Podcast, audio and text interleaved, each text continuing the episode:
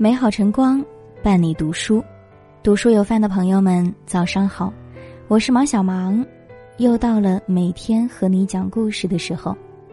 今天想要和你分享的文章，题目是《家越干净越有福》。房间什么样，生活就是什么样。以前总听老人言：“一屋不扫，何以扫天下？”家和人一样。也是有生命的，他不喜欢脏乱和拥堵，他承受不起太多的负荷。当你不断的清理自己的房间时，就会发现，内心中的种种杂念都会随着灰尘一起消失。正所谓财不入脏门，一个家的环境如何，决定一个人的运气，也藏着家庭的福气。房间里藏着你自己的模样。人有静气，风度自来。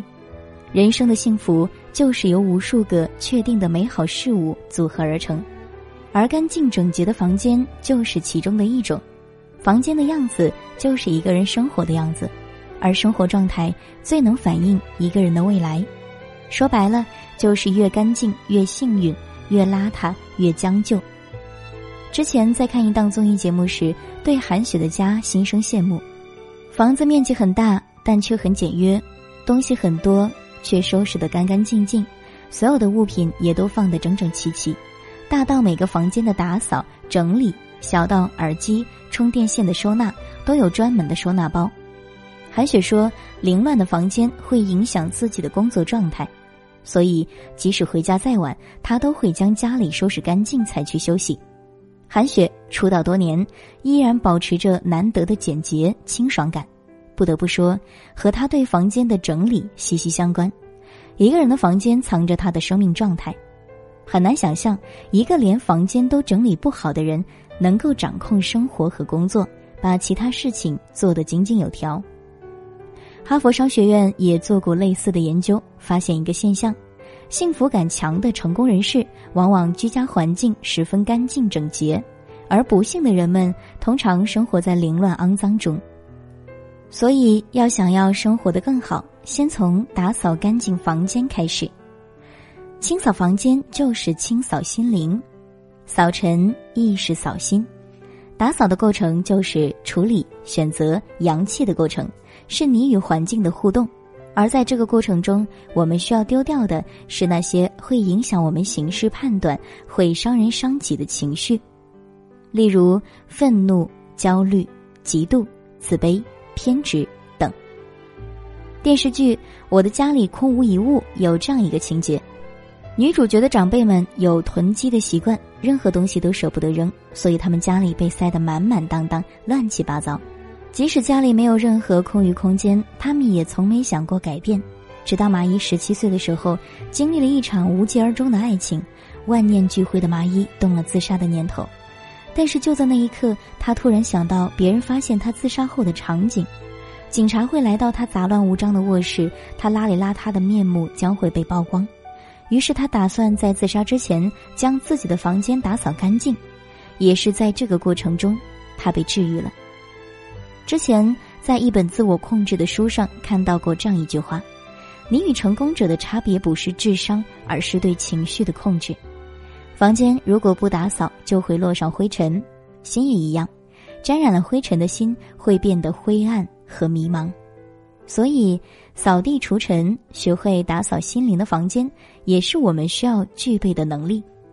日出而作，日落而息，不慕浮华，不贪名利，一花一世界，一叶一菩提，在滚滚红尘中修身养性，怡然自得。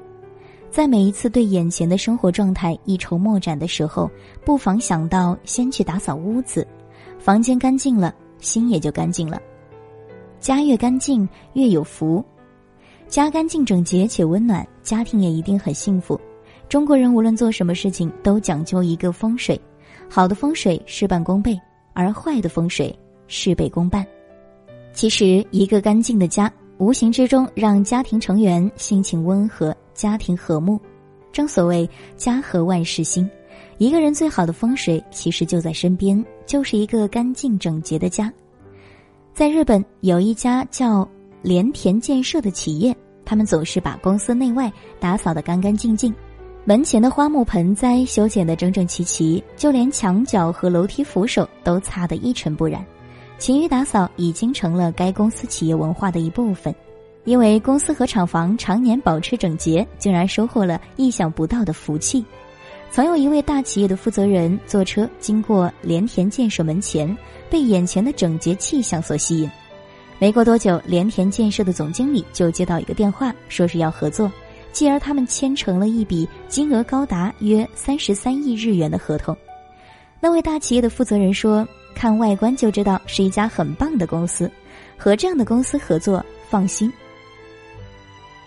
一个房间是什么样子，这个家庭的福气便是什么样子。川田光阳在《扫除力》中提到，如果你的房间脏乱不堪的话，很遗憾的告诉你，你的好运、梦想都会溜走。不仅如此，如果你一直放任不管的话，脏乱的房间还会给你招来厄运。家。家人安身立命的栖息之所，而干净的房间是家人对生活最真实的感受，也承载了一个家的气息。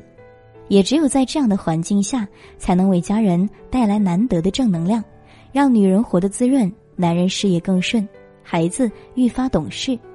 所以，人生的幸福都是经营出来的，而这经营的第一步，就是铸造一个温馨整洁的家。愿你我都能收获生活的充实和心灵的干净，从而安宁自在的过一生。感谢今天的聆听。如果喜欢这篇文章，欢迎分享给更多朋友。想收听更多节目，也可以关注我们。这里是读书有范，我是毛小芒。明天我们不见不散。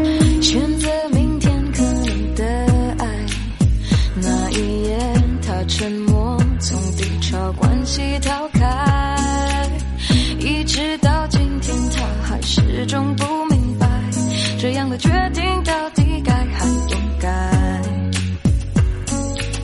还记得那夜的悲哀，忍住泪，关上门，你故作坚强